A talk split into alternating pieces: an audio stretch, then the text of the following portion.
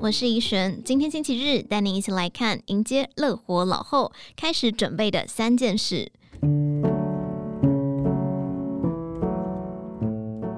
投入长照领域将近三十年，长泰老学堂执行长林经历看过不少职场强人退休后郁郁寡欢。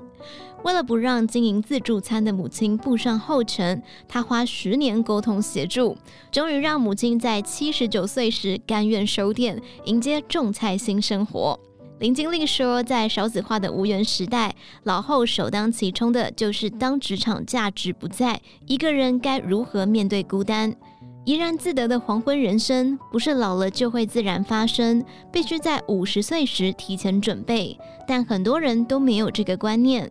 林经历专攻社会福利和长照领域。他读大学时，父亲去世，一家生计全靠卖自助餐的母亲扛起。他毕业后草创员林县老人福利保护协会，送餐到宅的便当就是出自母亲的好手艺。所以他明白，便当店对母亲来说不只是一盘小生意，更是人生价值所在。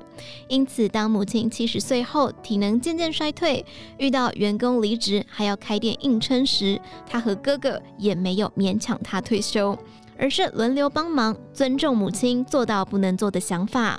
他说：“乡下人没有退休这件事，我们劝了快十年，直到去年他七十九岁动手术，元气大伤，感叹身体不比从前。我们赶紧把握机会，再次劝退，同时告诉他退休不是结束，而是人生职涯的转换，他才愿意。”退休后两个月，有一天，妈妈主动跟林经历说：“你不用担心，我已经习惯了。”他听了很感动，他知道妈妈能够这么快就适应老后生活。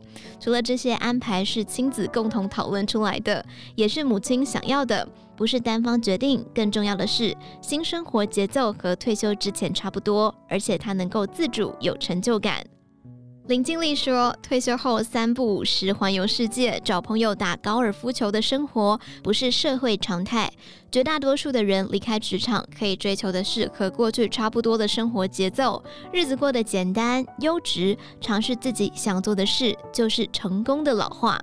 不管有钱还是没钱，生活没重心，无法面对孤单，是迈入黄昏最可怕的事。”职场成就越高的人，越容易陷入困境。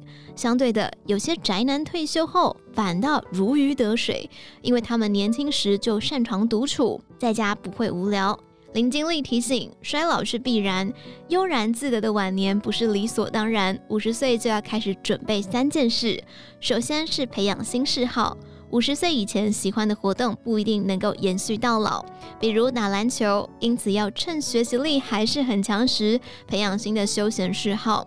其次，结交新的社群朋友，老同学会凋零，退休后同事见面机会少，因此为了迎接老后，要提前结交志趣相投的新朋友。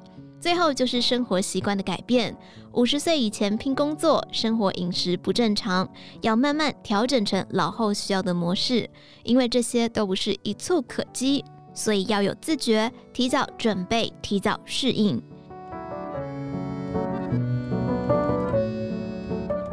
以上内容出自于《金周刊》网站，详细内容欢迎参考资讯栏下方的文章连结。